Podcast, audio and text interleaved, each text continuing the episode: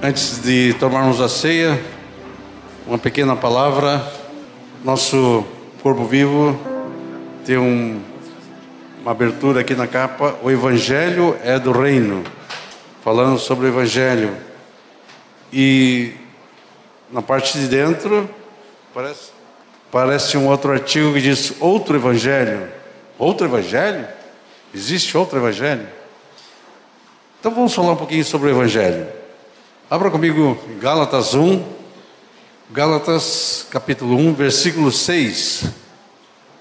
Paulo diz o seguinte: Admira-me que estejais passando tão depressa daquele que vos chamou na graça de Cristo para outro evangelho, o qual não é outro, senão que alguns que vos perturbam e querem perverter o evangelho de Cristo.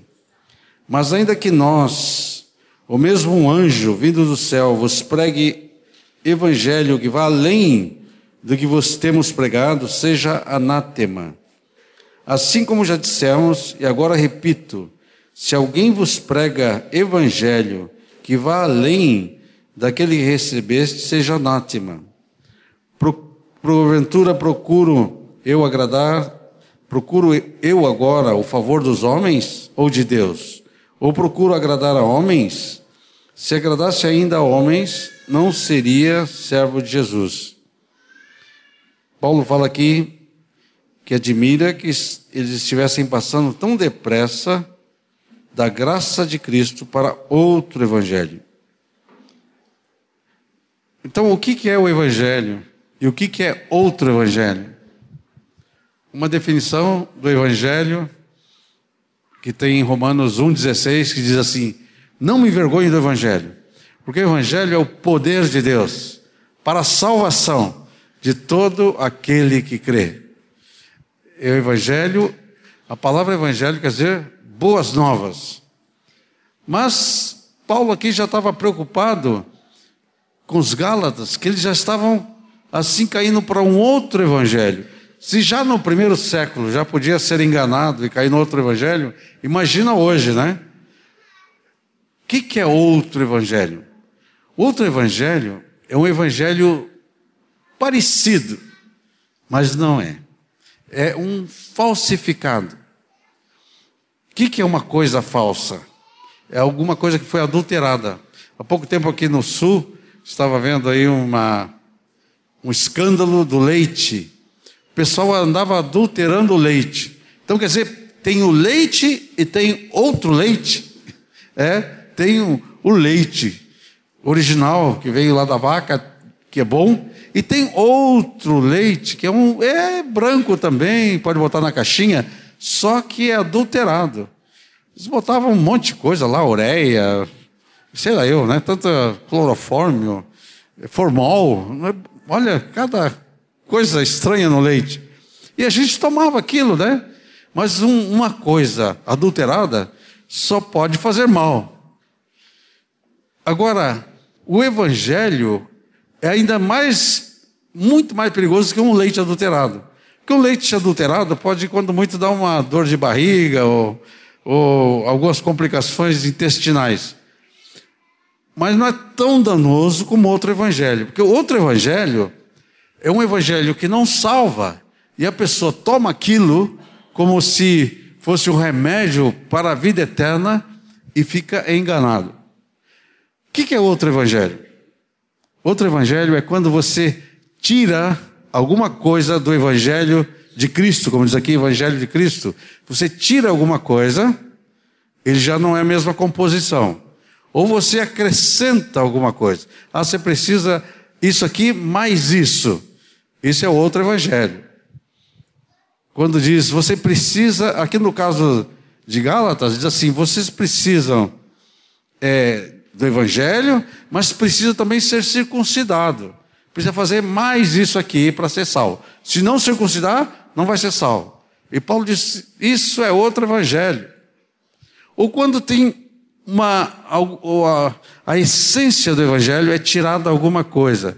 Então, ah, isso aqui é o Evangelho, mas é só parte. O Evangelho você precisa dele um todo. Qual é o conteúdo do Evangelho? O que, que não pode, o que, que não podemos tirar do Evangelho? Eu quero, é, e aqui nesse, depois você pode ler o boletim, está aqui dentro, isso aqui que eu vou falar está aqui dentro. Três coisas que você é, é, é, a essência do Evangelho e você não pode tirar e deixar de apresentar. A primeira essência do Evangelho é a cruz. Está lá, está ali, ó. Um, esse é uma uma uma parte muito importante do Evangelho. Não é a única, mas é a importante. A cruz de Cristo fala da, do Cordeiro de Deus fala da morte de Jesus. Nós não podemos pregar o Evangelho sem anunciar que Cristo morreu pelos nossos pecados. Se Cristo não tivesse morrido pelos nossos pecados, nós não poderíamos ser salvos. Não tem como se apresentar diante de Deus sem a morte do Cordeiro. Sem derramamento de sangue, não há remissão de pecados. Interessante isso. Nós, para sermos remidos, para sermos salvos, precisa derramamento de sangue. Quando, como, quando começou esse negócio de sangue? É que a justiça de Deus precisa de que alguém substitua o pecador. Quando Adão pecou, ele fez roupas de folhas para ele e para Eva umas roupas feitas por mãos humanas, mas aquelas roupas não podia cobrir ah, o, o, pecado. Então veio Deus, sabe o que Deus fez quando ele com aquelas roupas, aquelas folhas? Não, não serve. Fez uma pele de animal para eles. Para fazer aquela pele de animal, teve que morrer algum, alguém teve que morrer no lugar do pecado do homem. Para cobrir a nudez, alguém teve que morrer no lugar. Eu creio que foi algum cordeiro que morreu.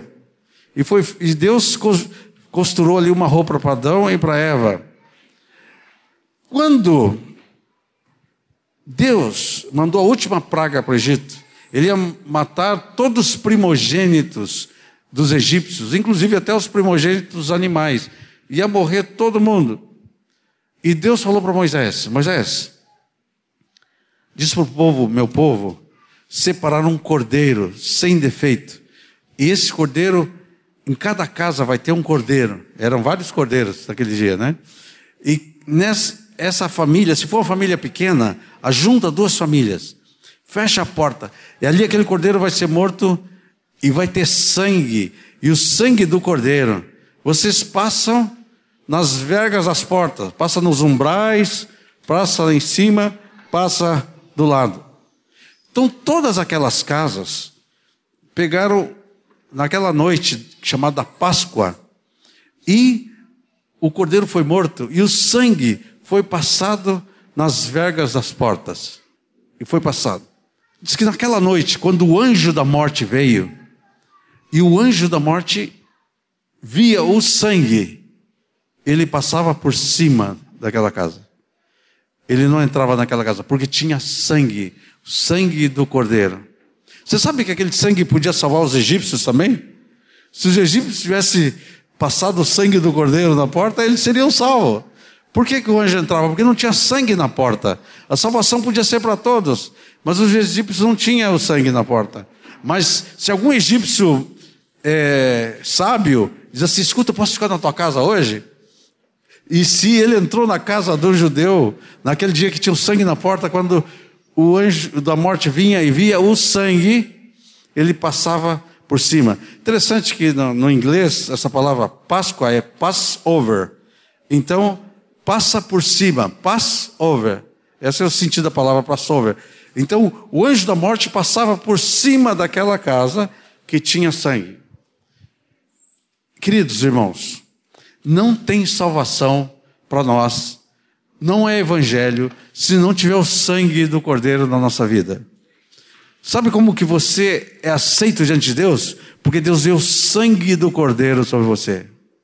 E quando Ele vê o sangue do Cordeiro sobre você, Ele te vê puro, todos os teus pecados são perdoados.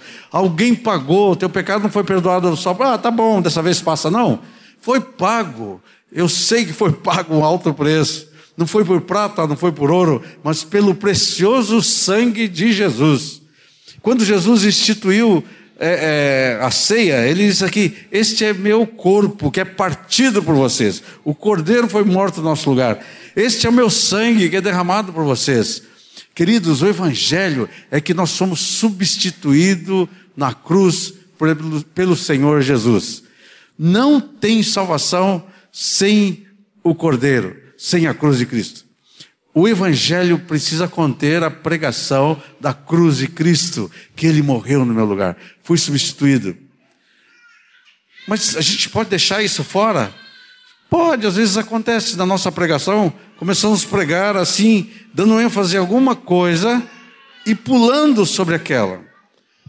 Até nós mesmos com nossa a revelação que veio para nós sobre o evangelho do reino, o evangelho da autoridade de Cristo, e muitas vezes nós começamos a pregar por aí, começamos a pregar sobre a autoridade de Jesus e que você precisa obedecer a ele e deixar de fazer as coisas erradas e começar a fazer as certas e você entra no reino.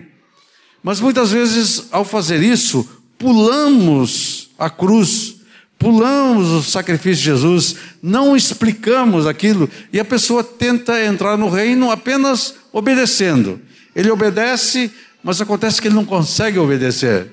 Sem experimentar a graça de Deus, a graça salvadora do Cordeiro, nós não conseguimos obedecer os mandamentos do reino. Então, nós não começamos com ah, uma, ah, obedecendo ordens, mas nós começamos nos, pela fé aceitando o sacrifício do Senhor Jesus. Cada vez que nós celebramos a ceia, nós estamos lembrando que o Cordeiro morreu por nós. Cada vez que nós comemos o pão, nós estamos comendo o corpo de Cristo que foi partido por nós. Cada vez que tomamos esse sangue, o sangue está na verga da minha porta. Aleluia! Quando o anjo da morte vier, há sangue, ao sangue do Cordeiro. Nós podemos entrar no santo lugar porque tem sangue de Jesus pelo sangue. Só pelo sangue nós podemos entrar na presença de Deus por causa do sangue de Jesus. Ele nos, o Pai nos aceita por causa do sangue. Ah, só que o, o, sangue, antigamente o, o, o sumo sacerdote, uma vez por ano, pegava o sangue do cordeiro e entrava no Santo dos Santos, uma vez por ano. Só que Jesus entrou não uma vez por ano, ele entrou uma vez para sempre, mas não com o sangue de um cordeiro. Ele entrou com o seu próprio sangue. Um sacrifício de uma vez para sempre, para tirar pecados e para nos fazer aceitos diante de Deus. Isso é Evangelho. Essa essência do Evangelho, nós não podemos deixar de apresentar quando falamos do Evangelho. Outra coisa importante lembrar, que Evangelho não é só uma verdade. Evangelho é uma pessoa. Agora nós estamos chegando aí perto do Natal, que lembramos do nascimento de Jesus. Mas naquele dia, quando os pastores estavam no campo, e veio um anjo do céu, e depois uma milícia celestial, os melhores cantores que tinham no céu vieram ali, dar um, um espetáculo ali só para aqueles pastores. Era uma plateia pequena, mas cantaram, e a luz brilhou, e o anjo falou uma coisa muito importante: falou assim: Eis que vos trago boa nova de grande alegria, que vai ser para todo o povo. É que hoje, na cidade de Davi, vos nasceu o Salvador, que é Cristo o Senhor. Ele, o que ele falou? Eis que vos trago o quê? Boas novas. Sabe o que é boas novas? Evangelho. Eis que vos trago o Evangelho. É que hoje nasceu na cidade de Davi Jesus Cristo. E essa boa nova vai ser para todo o povo. O Evangelho é uma pessoa, é o Senhor Jesus, o Cordeiro de Deus que morreu. Mas aí vem uma segunda verdade que não dá para tirar do Evangelho. Sabe qual é?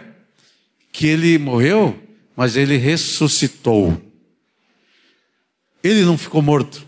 Qual a diferença de nós que cremos em Jesus, de quem crê em Buda, de quem crê em Maomé. Buda, que era um, um homem sábio, ensinou várias coisas, mas Buda morreu e está morto, não ressuscitou.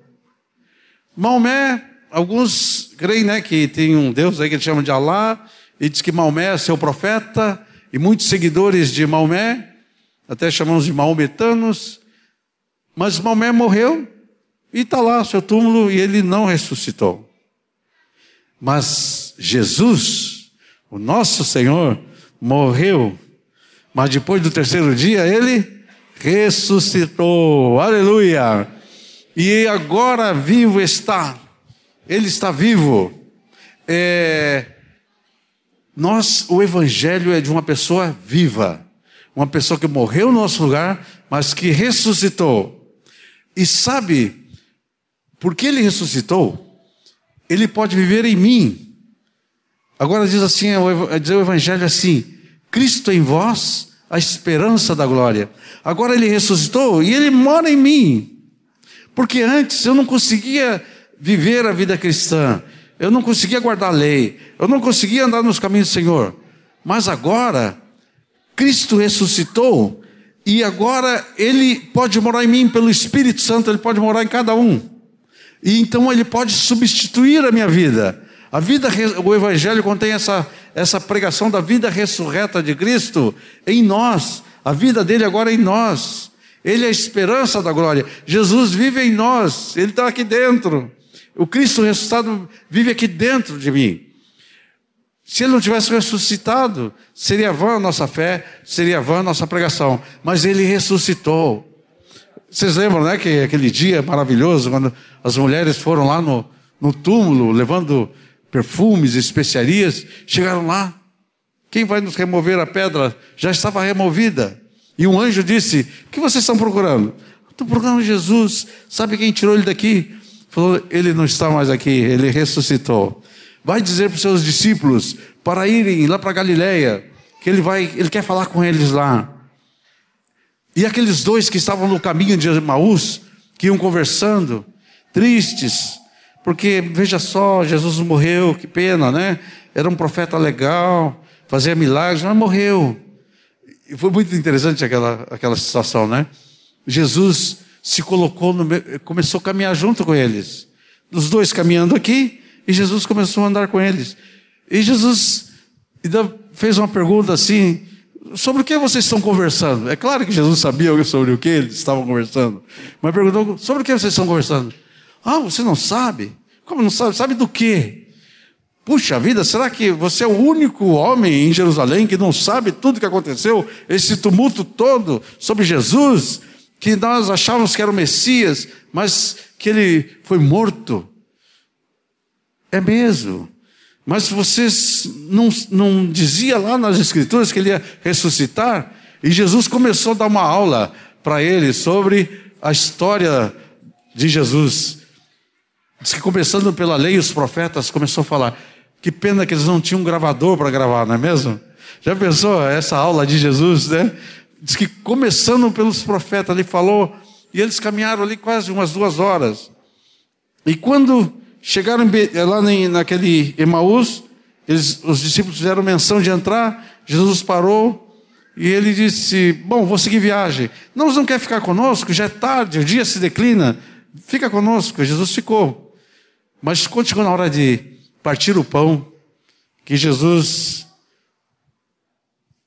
tomou o pão, deu graças e partiu, ele fez alguma coisa que eles reconheceram que era Jesus. Seus olhos foram abertos e eles perceberam que aquele ali era Jesus. E quando eles reconheceram, pimba, sumiu. e eles que tinham dado todo o caminho de Jerusalém para Emaús, Voltaram tudo de novo, voltaram todo aquele caminho, todo contente. Olha, enquanto o mestre apareceu para nós.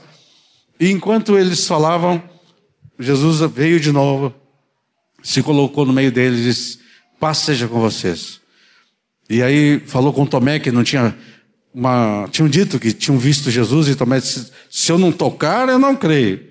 Aí Jesus, vem cá, Tomé, toca, toca tua mão aqui no, meu, meu, meu lado, nas minhas mãos, meus pés. Veja que sou eu mesmo. Aí Tomé, Rei meu e Deus meu, porque você viu, creu? Bem-aventurados aqueles que não viram e creram. Você não viu é, Jesus assim em corpo ressuscitado, não viu, né? Mas você crê, não é mesmo? Mais bem-aventurado você do que Tomé. Nós não precisamos ser igual Tomé. Nós cremos porque nós cremos que ele morreu, mas que ele ressuscitou. Aleluia. E agora vive em nós. Se pela morte de Jesus nós somos salvos, muito mais agora pela sua vida seremos transformados de glória em glória. Morte, ressurreição. Mas tem mais um elemento que está no Evangelho, sabe qual é? É o trono. O trono. Esteja absolutamente certo, pois toda a casa de Israel, de que este Jesus que vós crucificastes, Deus o fez Senhor e Cristo. Aleluia. O Pai recebeu Jesus quando ele subiu e os discípulos estavam olhando para ele e ele subiu. E enquanto ele subia, foi desapareceu nas nuvens. E um anjo apareceu e disse para ele: Por que vocês estão olhando para cima? Este Jesus que vocês estão vendo, vindo subir, ele vai voltar. Mas o que aconteceu quando ele subiu? Que aconteceu?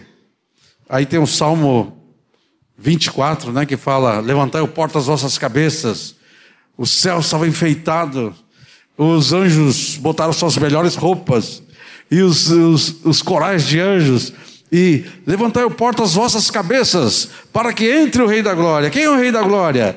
É o Senhor, Ele é o Rei da Glória. Ele foi lá na terra, Ele morreu, Ele ressuscitou, Ele venceu e Ele está voltando. Aquele que tinha desvestido da sua glória, agora voltava e reassumia a sua glória. E chegou e deu um abraço no pai, e o pai deu um abraço nele, e o pai disse: Filho, assenta-te à minha direita, até que eu ponha todos os teus inimigos debaixo dos meus pés. Eu te dou toda a autoridade no céu, na terra, debaixo da terra. Você tem toda a autoridade. Você é o cabeça da igreja, você é o cabeça do universo. O Pai colocou ele num trono. Ele reina. Nosso Senhor Jesus Cristo é a máxima autoridade que existe em todo o universo. O Pai deu essa autoridade para ele. E é interessante que este Jesus, ele, ele era Deus, se desvestiu da sua glória, se fez homem, ressuscitou com um corpo glorificado, e sabe que ele está sentado no trono com um corpo glorificado? Ele é Deus e ao mesmo tempo também agora é o homem Jesus, como era conhecido nos evangelhos, o filho do homem, porque ele é o filho do homem. Jesus é o filho do homem. E agora sentado está à direita de Deus Pai. Tem poder sobre terra e céu. E tem um nome que é sobre todo nome, para que o nome de Jesus se dobre todo o joelho do céu, na terra e debaixo da terra. Queridos, esse, esse evangelho, o conteúdo do evangelho, nós não podemos tirar nada, nem acrescentar nada. Cristo morreu, Cristo ressuscitou e Ele reina. Cristo morreu no meu lugar. Eu aceitei o sacrifício de Jesus e o sangue dele está sobre minha vida. Em 1 João diz assim: aquele que tem o Filho de Deus tem a vida eterna. Sabe que a vida eterna é ter Jesus. Se tem, você tem Jesus, tem vida eterna. Não tem Jesus, não tem vida eterna que, que vai definir lá se você é salvo ou não é salvo? Se você tem Jesus.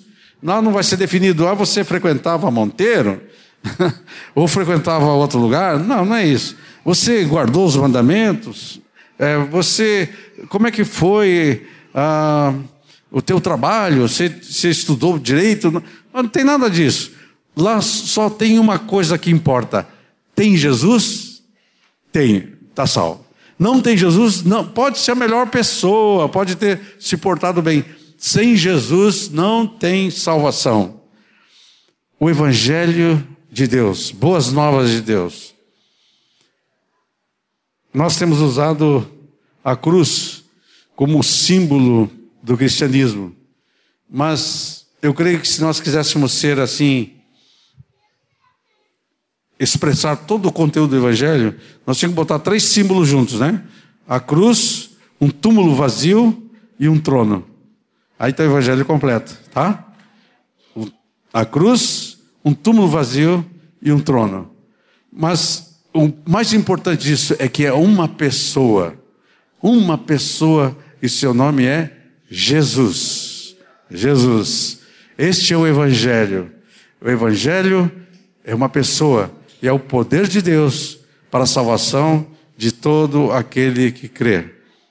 Esse cântico, que eu estava mencionando uma parte aqui, ele, ele fala de todo esse Evangelho. Ele fala assim: aquele que morreu, cruz, mas que a morte venceu, ressurreição.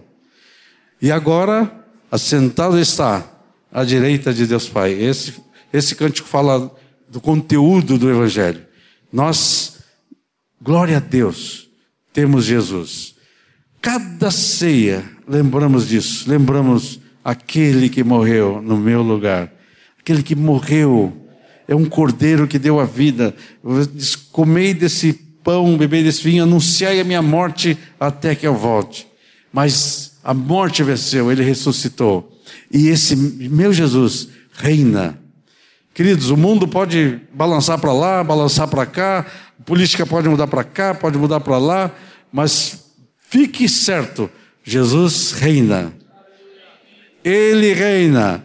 Ele não se abala com nada. O seu trono está estabelecido para sempre. Eu estou nele. Eu estou debaixo do governo dele. Eu estou seguro em Cristo Jesus. Amém. Vamos cantar esse cântico. Aquele que morreu, que a morte venceu. Aleluia.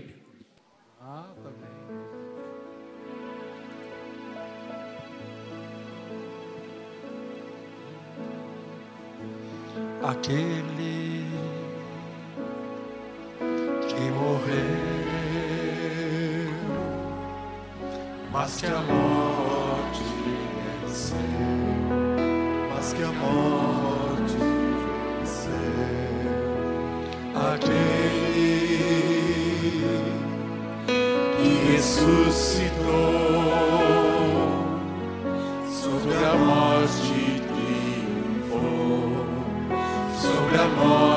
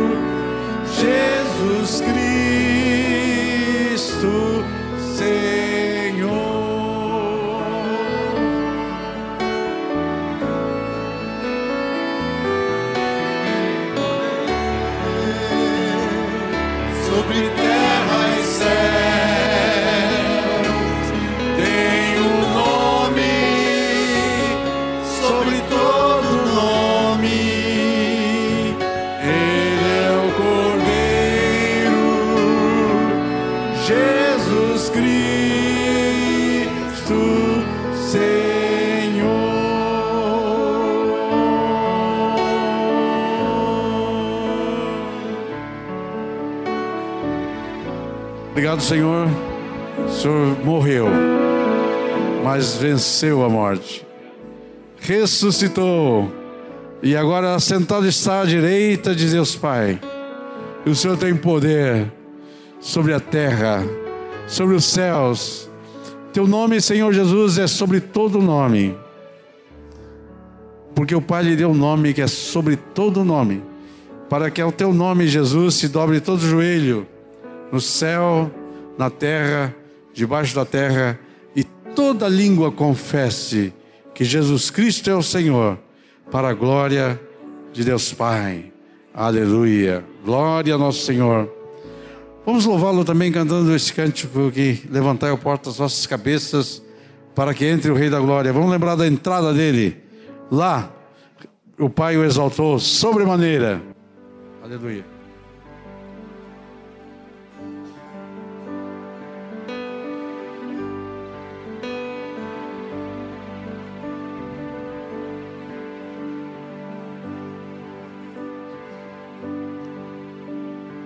Todo o poder te foi dado nos céus e na terra.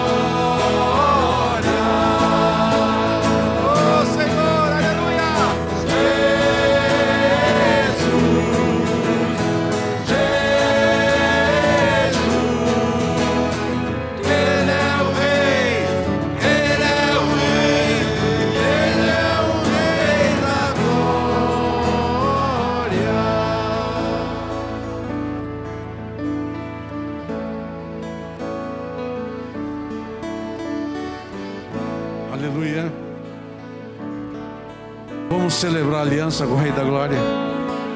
Coisa boa, né? Esse Rei da Glória quis nos incluir no seu reino, deu a vida por nós, reina, e disse: coma no pão, beba no vinho, até aquele dia que vou encontrar com vocês na glória.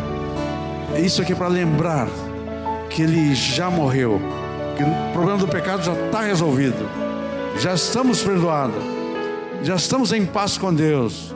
Nosso nome está escrito no livro da vida. Aleluia. Estamos debaixo do governo do Rei da Glória. Estamos alegres, estamos seguros. Quero chamar os irmãos que vão nos ajudar compartilhar o pão e o vinho. Com alegria, amados. Vamos nos alegrar. O Evangelho chegou até nós. E agora podemos celebrar a aliança com o Cordeiro, o Rei da Glória.